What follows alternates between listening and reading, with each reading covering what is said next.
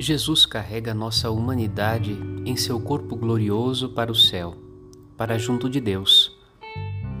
Dele receberemos de volta nosso corpo ressuscitado quando do julgamento final.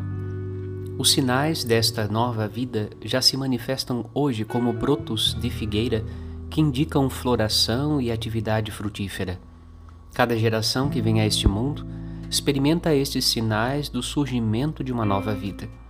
Assim, em cada geração humana, se cumprem as palavras de Jesus e seus ensinamentos, até que ele volte sobre as nuvens do céu, em posse definitiva do poder que distribuiu aos seus apóstolos para que levassem com sinais seu evangelho até os confins da terra.